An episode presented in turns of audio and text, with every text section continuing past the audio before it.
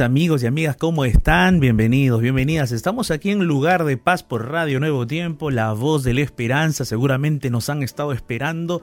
Bueno, todo está listo aquí ya para poder tener el día de hoy un programa maravilloso. Hoy vamos a estar hablando acerca de la victimización. Victimización.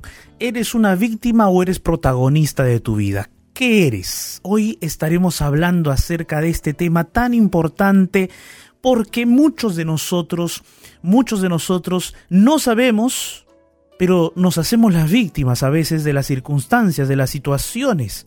Entonces hoy queremos tratar esta temática para que tú puedas comenzar a tomar el mando de tu vida, comenzar a tomar el horizonte, el norte, el panorama de tu vida con la ayuda de Dios. Entonces, tenemos un programa maravilloso el día de hoy aquí en Lugar de Paz. Yo tengo listo aquí el mensaje, la reflexión, la Biblia está aquí conmigo. Y te invito para que te quedes con nosotros aquí en este programa tan lindo del Lugar de Paz para compartir juntos esta temática. Victimización, eres la víctima o el protagonista de tu vida. Ese es el tema del día de hoy. No estoy solo aquí en el set de la radio, me presento, soy el pastor Jared Barrenechea y estoy acompañado de Ignacio Alberti. ¿Cómo estás, Ignacio? ¿Qué tal, pastor? ¿Qué tal? Qué gusto saludarlo, pastor Jared, y a todos nuestros amigos y amigas que están allí del otro lado, que estaban esperando esta hora especial del día que se llama Lugar de Paz, una hora donde reflexionamos en la palabra de Dios y donde siempre aprendemos algo. Así que feliz de poder estar aquí para seguir cultivando nuestra vida espiritual, pastor. Así es, Ignacio, así es, la vida espiritual se cultiva, se construye, se edifica, y eso lo hacemos no solos, no solos, solos no podemos, necesitamos de la ayuda poderosa de Dios para edificar nuestra vida espiritual, para sustentar las bases de nuestra vida y familia, ¿no? Y familia. Como ayer, ¿no? Ayer hablamos acerca, justamente hablamos acerca de las familias unidas, de las familias, familias fieles, ¿no? Así es que si te perdiste el tema del día de ayer, puedes buscar el mensaje del día de ayer en nuestras redes sociales. Puedes buscar el mensaje del día de ayer también en nuestra página web, o perdón, en el NT Play. En el NT Play, Ignacio, están los podcasts. Así es, así es. Están todos los podcasts, mis amigos, así es que ustedes pueden ir ya al NT Play, ntplay.com.es. No, no, eh, ntplay.com barra es. Exacto, exacto. Ignacio siempre tiene la ultimita, la ultimita. Muy bien. Mis amigos, entonces ya estamos listos aquí. Todo está ok. Solo queremos decirte que recuerdes que Lugar de Paz es un programa en donde tú puedes contactarte con nosotros, puedes escribirnos, puedes dejarnos allí tu mensaje, tu historia, tu pregunta, tu duda, tu pedido de oración, por si acaso tu pedido de oración. Pero vamos a recordarte cuáles son nuestros medios de contacto. Así es, nos puedes dejar tu, mensajito para compartir en un rato más después de la meditación del pastor Yaret a través de nuestras redes. Puedes dejar tu mensaje en nuestro Facebook que está allí listo. Ahí está la fanpage oficial de la Radio Nuevo Tiempo y está la ventana de oración del lugar de paz. Así que debajo de ella puedes escribirnos allí en Facebook. También tenemos nuestro WhatsApp donde puedes escribir o enviar tu audio, que es el más 55 12 98 15 100 29. Más 55 1298 15 100 29. Nuestro Instagram es arroba Radio Nuevo Tiempo. Vamos a estar transmitiendo en unos minutos a través de nuestro Instagram y por supuesto a través del Instagram del Pastor Yaret también vamos a estar en vivo para que no te pierdas nada de lo que sucede aquí en Lugar de Paz y sobre todo no te pierdas el mensaje de hoy. Así que ve a buscarnos, el pastor está como arroba jared.barrenechea, arroba jared.barrenechea y arroba Radio Nuevo Tiempo. También vamos a estar por allí transmitiendo para compartir contigo, para llegar a, muchas, a muchos corazones más, a muchos hogares más y llegar con el mensaje que, que hoy nos trajo el pastor Jared, que es un tema desafiante, pastor. Antes de ir a la música, ¿qué más nos puede contar? Ignacio, tú lo has dicho, un tema desafiante, no, no solamente para aquel que lo va a tratar, sino creo que que para todos, ¿no? Para todos porque de un modo, de un modo u otro, eh, en algún punto de la temática quizás nos vamos a identificar un poquito. Yo creo que hasta yo mismo y tú también de repente Ignacio en algún momento nos vamos a identificar porque eso sucede en algún momento de nuestra vida, ¿no? En algún instante de nuestra vida puede suceder este asunto de la victimización. Nosotros vivimos en un periodo histórico en el mundo dominado por la ansiedad, por la depresión, dominado por el estrés, de la rapidez de los medios de comunicación, de la rapidez con que los seres humanos en la actualidad desean que las cosas sucedan. Y eso produce, mis amigos y amigas, tensiones internas en el corazón, tensiones internas en el alma, en la mente, y muchos seres humanos se estresan, se preocupan, ¿no? ¿Por qué? Porque justamente son las redes sociales, son los medios de comunicación que ahora todo se hace tan rápido que hacen de que nos provean una percepción de la vida un tanto más ágil, más dinámica y demasiadamente rápida. Entonces, muchas personas que de repente son pobres desean ser ricos o tener otro estatus social o económico de la noche a la mañana. Deseas de repente ser alguien que no tenía carro y ya en una semana quieres tener un carro. No tenías una casa ya en un par de meses o en un año, en dos años ya quieres tener una casa.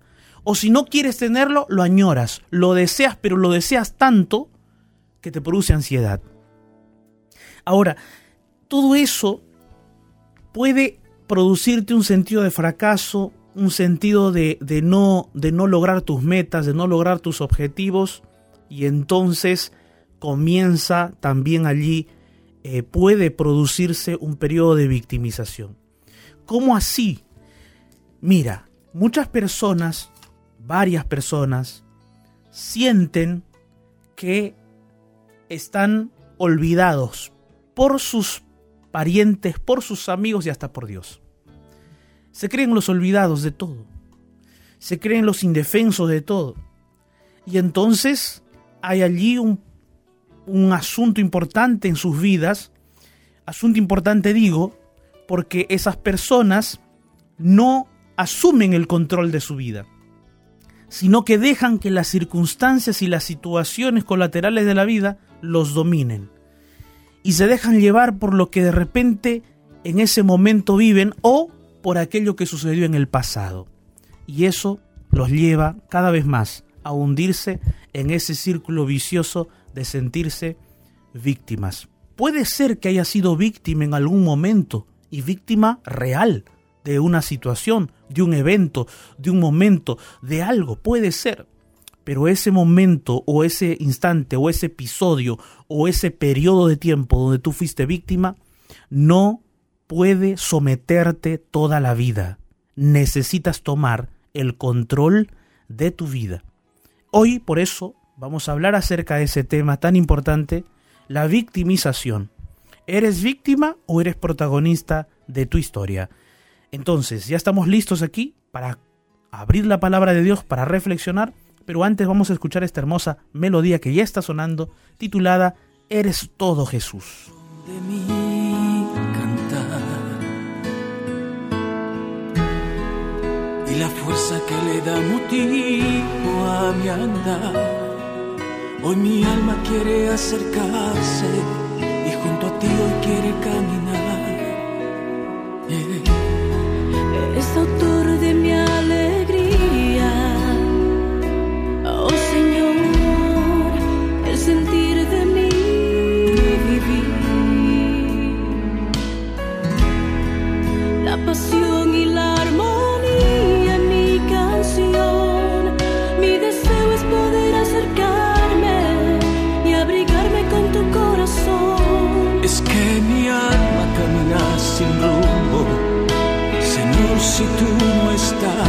Estás, mi ser hoy clama más de ti, anhela más de ti. Eres todo para mí, eres el centro de mis días, eres el aire,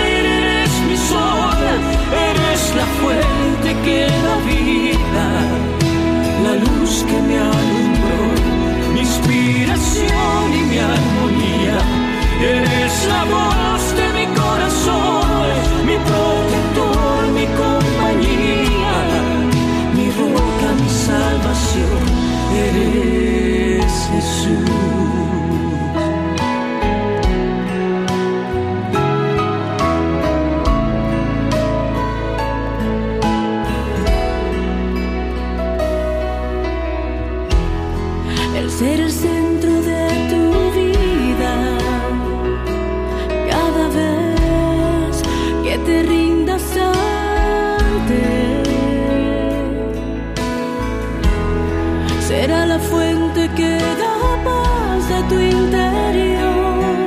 Mi Jesús no deja de esperarte, llena hoy de amor tu corazón. Dirás mi alma camina sin rumbo, Señor solo en ti, mi ser hoy clama más de ti, anhela más de ti, tú eres todo para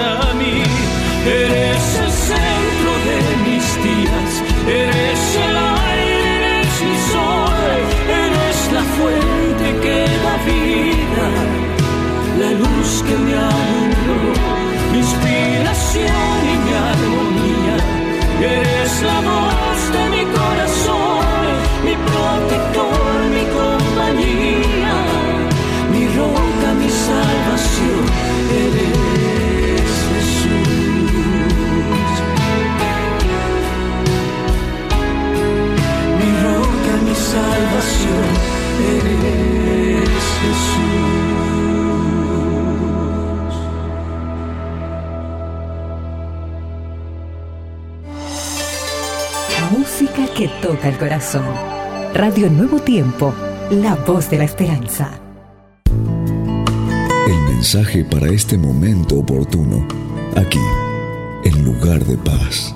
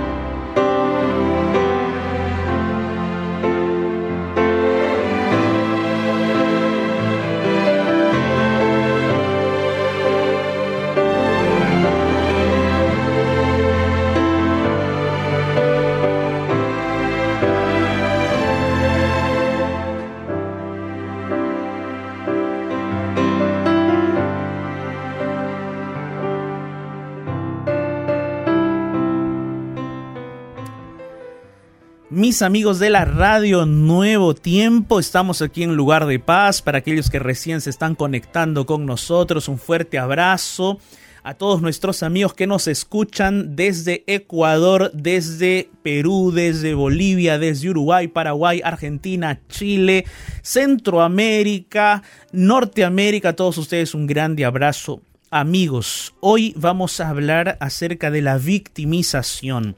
¿Eres víctima o protagonista de tu historia? Miren, una cosa es ser una víctima real de alguna situación o suceso en nuestra vida. Otra cosa es hacer que esa, ese evento, ese periodo de tiempo, esa circunstancia nos someta todos los días, aunque ya haya pasado mucho tiempo.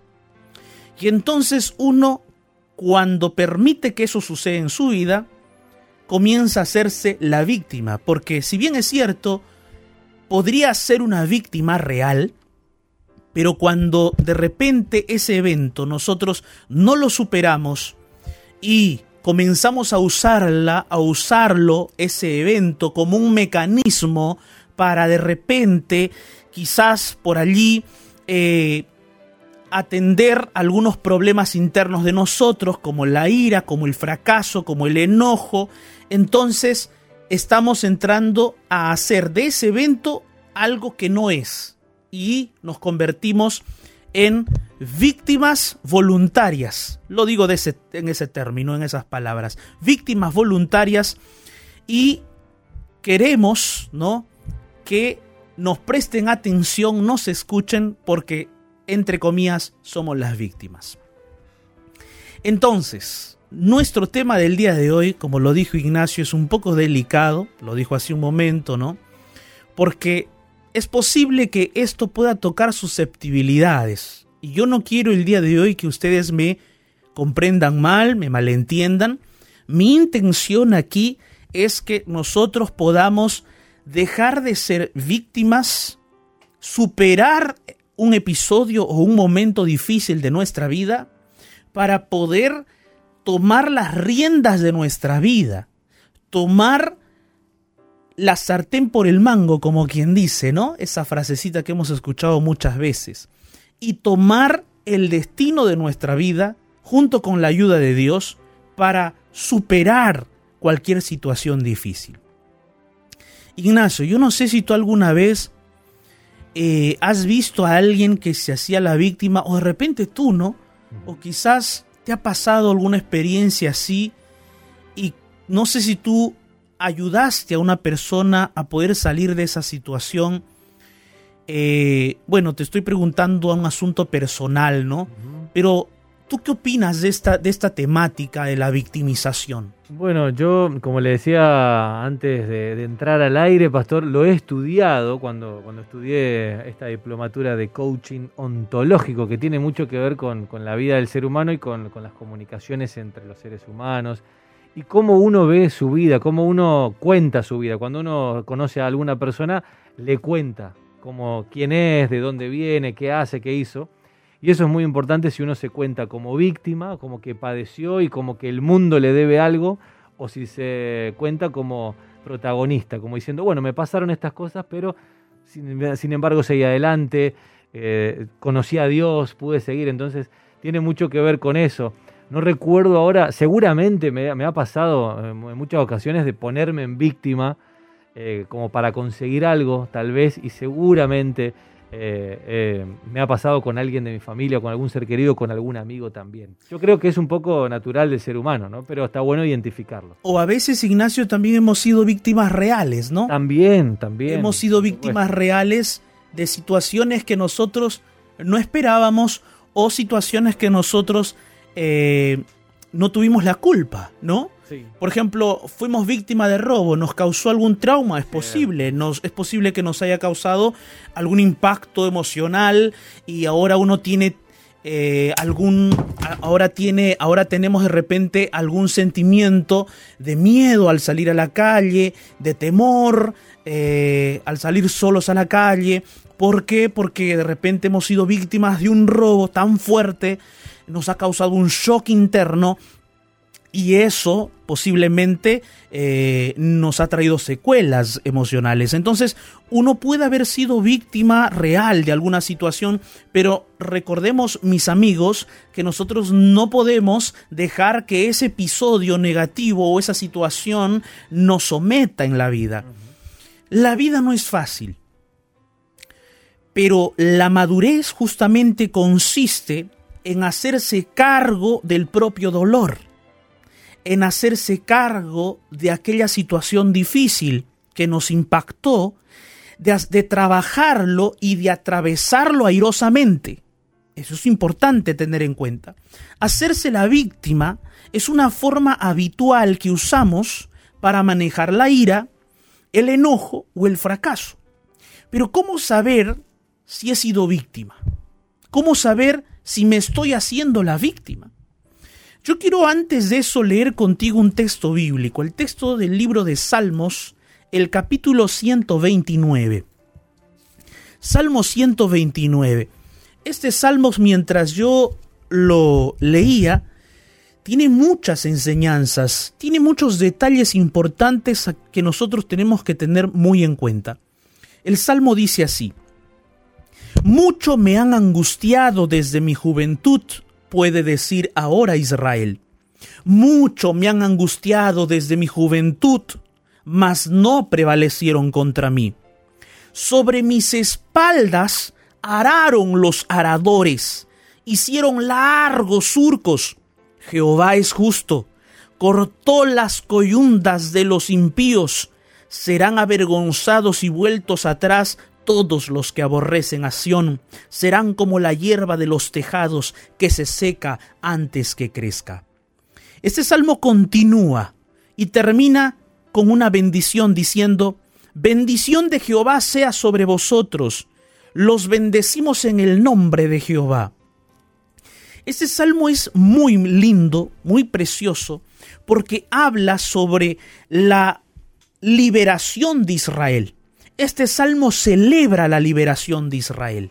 Pero hay un punto importante aquí en este salmo donde dice, mucho me han angustiado desde mi juventud, puede decir Israel. Es decir, el texto está hablando de una forma eh, literaria, poética, de que el pueblo de Israel, como si estuviese hablando el pueblo de Israel, expresa diciendo, mucho me han angustiado desde mi juventud. En otras palabras, el pueblo de Israel es presentado, es personificado, y esta personificación del pueblo clama diciendo, mucho me han angustiado desde mi juventud, mucho me han lastimado desde mi juventud, mucho me han causado dolor desde mi juventud. Pareciera ser que Israel se está victimizando diciendo desde mi juventud he sufrido, me he lamentado, eh, soy, estoy perdido, me siento adolorido, sufro mucho dolor, mucha angustia desde mi juventud. Pareciera ser que se está victimizando. Pero hay allí algunos puntos que el día de hoy quiero compartir contigo. Cómo en este salmo se nos explica cómo una persona o cómo alguien que ha pasado por un episodio de dolor tan intenso, que ha pasado por un momento de angustia tan profunda, puede dejar de ser víctima para tomar el control de su historia y aferrarse de la mano poderosa de Dios. ¿Cómo saber si somos víctimas o nos estamos haciendo las víctimas? Mira, hay algunos síntomas. La persona que se hace la víctima se siente siempre indefensa. Siempre se siente indefensa. Nunca se siente protegida o protegido. Siempre siente que está solo o sola. Siempre. Nunca siente que nadie lo protege o la protege. ¿No? Si de repente tú eres un esposo o una esposa, o quizás eh, eres un adolescente, un joven, o un soltero, una soltera joven, y sientes, siempre te sientes indefenso, entonces tienes que hacerte un autoanálisis allí, algo está sucediendo contigo. No es una cosa natural o normal sentirse siempre indefenso, indefenso. Uno puede sentirse indefenso cuando, por ejemplo, caminas por una calle totalmente oscura o solitaria. Ah, no, si acá sí, pues no, ¿quién no va a sentirse indefenso con miedo? Pero si tú constantemente tienes esos sentimientos, algo no está bien. Dos, estas personas que se hacen las víctimas se creen o se consideran olvidados, se creen castigados o hechos a un lado. Siempre sienten que están castigados, aislados, dejados a un lado, olvidados, siempre. Son eh, la, se sienten los olvidados de la sociedad, se sienten los soslayados por la gente. Es un síntoma. Tres, las personas que se hacen las víctimas no se hacen responsables de sus actos. Siempre tienen una excusa. Nunca se hacen responsables de sus actos. Siempre tienen una excusa por allí, ¿no? Cuatro, las personas que se hacen las víctimas son infelices totalmente. Infelices de todo, por todo, por todos, son infelices. Todos no le dan felicidad. Nada le da felicidad. Ya se graduó de la universidad, pero no es feliz. Ya nació su hijo y, al principio se sintió feliz, pero ahora ya no es feliz. Ya lo ascendieron de puesto, pero no es feliz. Ya le dieron un aumento de salario, pero no es feliz. Ya se compró un carro, dos carros, y no es feliz. Entonces, hay un problema, ¿no crees? Hay un problema. Cinco, una persona que eh, se victimiza es aquella persona que culpa a todos, a todo el mundo. Culpa siempre a alguien. Culpa a su jefe por alguna situación. Culpa a sus padres porque de repente no le dieron una educación. Culpa a su jefe porque su jefe no le dio la oportunidad. Culpa al Estado. Al Estado. puede culpar al Estado, al gobierno, diciendo el gobierno no me da la oportunidad, el gobierno no, no me dio los medios, ¿no? Y entonces siempre está culpando, no se hace responsable de su vida, no se proyecta del presente hacia el futuro, haciéndose responsable de sus circunstancias, de sus luchas, y no se esfuerza por salir adelante, porque dice, bueno, todos son culpables y yo soy una, eh, el efecto de las causas sociales o de las causas o las circunstancias que están a mi alrededor. Soy víctima y seguiré siendo víctima y seguiré víctima toda la vida. Eso es lo que una persona piensa, una persona que se hace la víctima. Seis, las personas que se hacen las víctimas siempre están llorando su pasado. Están llorando su pasado todos los días. Lloran su pasado en el presente y hasta lloran su pasado en el futuro diciendo, ay, mañana voy a seguir llorando seguramente, el mes que viene voy a seguir sufriendo posiblemente, y entonces siempre están llorando su pasado. Y última característica, aunque pueden haber más, yo estoy haciendo un resumen aquí. Las personas que se hacen las víctimas se sienten cómodos con su papel de víctima, porque con su papel de víctima reciben de repente una subvención del Estado, reciben una subvención o alguna ayudita por allí, alguna limosna, y entonces se sienten cómodos en su posición de hacerse las víctimas. Quizás en este punto tú dirás, pero pastor, yo he sido una víctima real. Yo he sufrido algún problema muy serio en mi vida. He sido ultrajado, ultrajada. He sido golpeado, golpeada. Me abandonaron mis padres. Nadie me quiso adoptar. Crecí en un lugar donde había drogas, donde había prostitución. Crecí golpeado, insultado, maltratado. Fui realmente dejado. El Estado, la justicia de mi país nunca me dio la razón en nada. Mis juicios están allí y estos asuntos legales ya ya nadie me escucha. Posiblemente tú sí has sido una víctima real de alguna situación, pero no puedes permitir que un evento, una circunstancia, una, una situación domine toda tu vida y te someta no solamente en el pasado, el presente, sino también el futuro. O sea, tienes que ponerle un punto final a eso. Por eso, mira, necesitas hacer un autoanálisis para hacer un cambio y pasar de víctima, de hacerte la víctima, a tomar el control de tu vida, ser el protagonista de tu vida, necesitas hacer un autoanálisis personal. Necesitas apreciar las bendiciones de Dios. Necesitas valorarte como creación de Dios y valorarte como hijo redimido de Dios. Y también necesitas buscar a Dios, por supuesto, que sí, porque Dios te dará el verdadero valor, aunque los demás no te hayan dado ese valor, Dios te lo dará.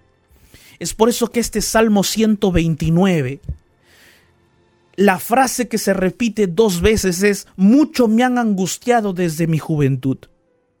Y aquí el autor de este Salmo le hace decir esta frase a, al pueblo de Israel, como si el pueblo de Israel fuese una persona y estuviese diciendo, mucho me han angustiado desde mi juventud.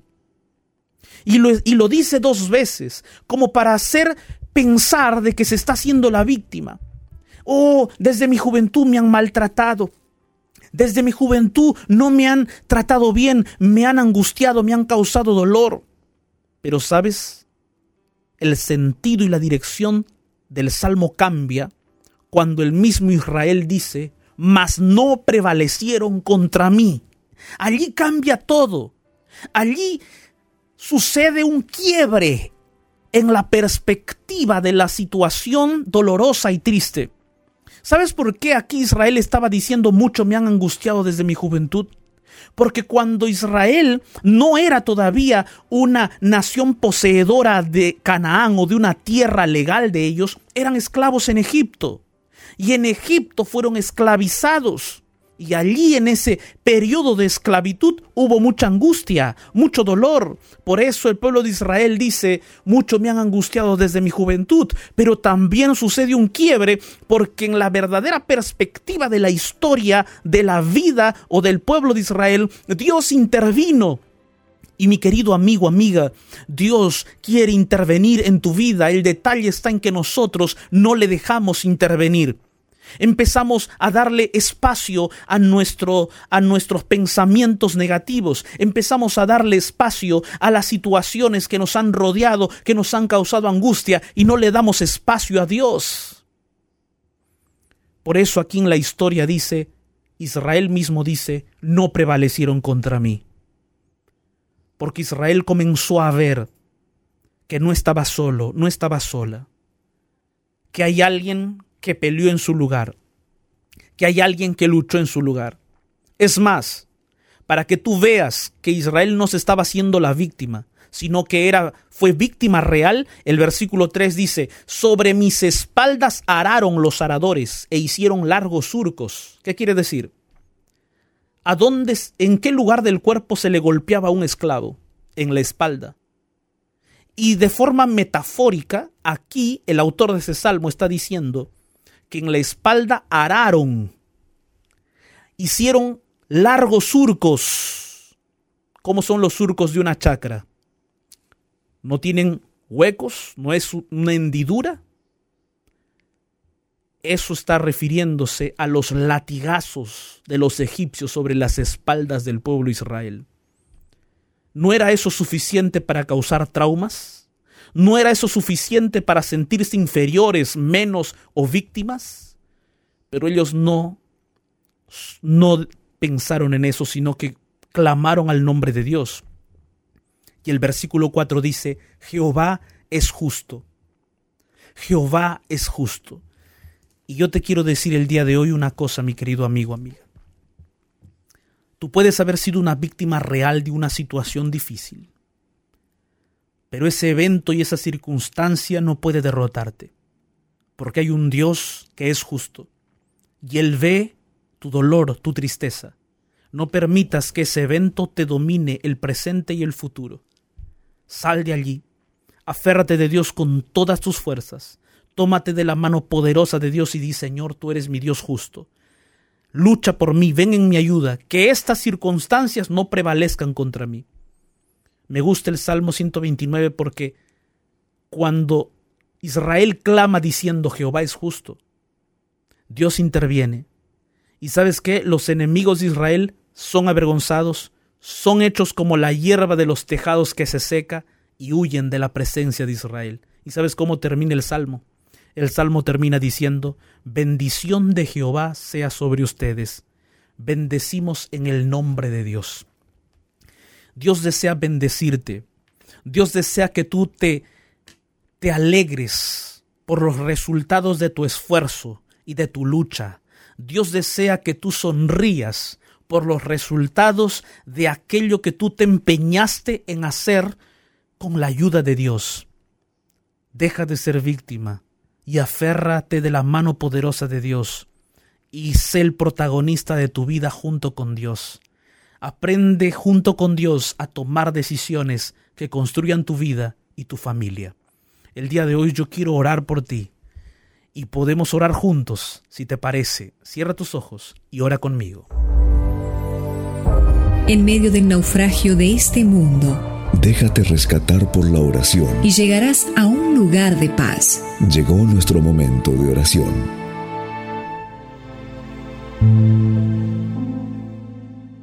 Padre Celestial, gracias por tu palabra. Delante de tu presencia, Señor, llegamos para que nos ayudes, para que tomes el rumbo de nuestra vida y nos ayudes a encaminarnos por esos caminos.